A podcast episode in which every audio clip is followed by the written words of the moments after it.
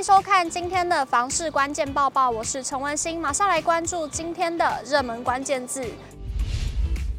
今天的热门关键字：高房价。台湾高房价，买房变得越来越辛苦，躺平的现象也开始出现。不少人会选择等待上一代留下来的房产。一起来看二十年间继承跟赠与的占比变化。永庆房产集团以五年为区间，分析二零零三至二零二三上半年二十年间总移转栋数中继承加赠与的占比变化。发现全台建物继承加赠与的占比从十三趴升至二十九趴，直逼三成。细看近二十年间六都继承跟赠与移转栋数占比的变化，全都跳级上升了超过十个百分点。在二零零三年六都的继承加赠与移转栋数占比，台北百分之十七点一稍微较高之外，其余五都都在百分之十二点六以下，桃园市更是只有百分之七点八。到了二零零八年，六都的继承加赠与占比也仅增加百分之零点六到百分之三点四之间，台北和新北甚至下降百分之二点七和百分之零点三。显见当时继承和赠与并非国内建物移转的主流方式，但是从二零一三年开始，继承跟赠与移转栋数占比便开始明显增加，六都的占比全数突破双位数，台北和台南更是冲破两成，高雄也高达百分之十九。二零一八年继承跟赠与占比增加的态势不减。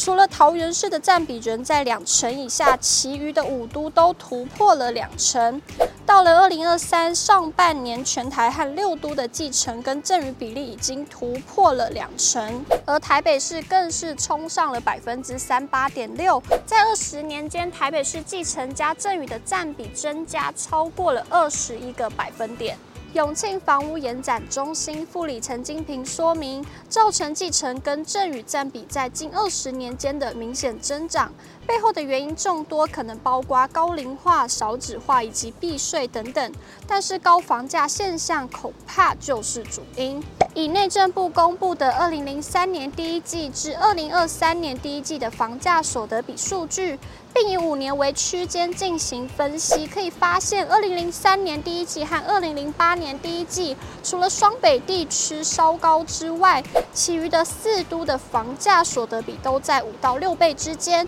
五年间的增长皆在零点一一到二点一七倍之间，相对和缓。但是到了二零一三年的第一季，房价所得比变明显的上升，六大都会区增加一点零一到七点一九倍，并全数突破了六倍。二零一八年第一季则全面突破七倍，而最新的二零二三年第一季数据，台北市、新北市和台中市的房价所得比已经突破了双位数，台南市和高雄市更已经逼近了十倍大关。陈金平指出，从相关的数据来看，最近二十年来房屋所有权移转方式的变化，恐怕与高房价脱离不了关系。高房价的问题若是持续未解，房屋变成传家宝，一代传一代的现象恐怕将更为普遍。对于房地产产业、民众居住品质，甚至是社会发展，可能都有深远影响。而对于二十年间六都继承跟赠与移转栋数占比变化，消基会董事及房委会委员张新明也提出了看法。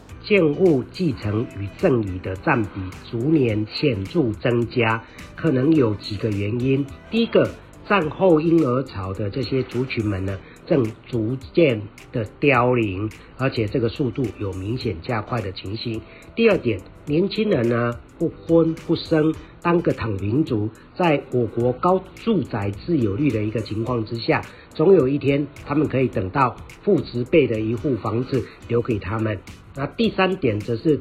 啊，高房价的时代，越来越多的年轻人，他们选择放弃努力，不像他们的一些啊父执辈都会拼命的打拼，哈，甚至斜杠人生。那现在年轻人都都是讲究的及时行乐，所以他们根本啊没办法存下第一桶金来买房子，那只有等待，等待有一天他们的这些父执辈都过往之后，那也许还有机会留给他们的一个户房子来居住。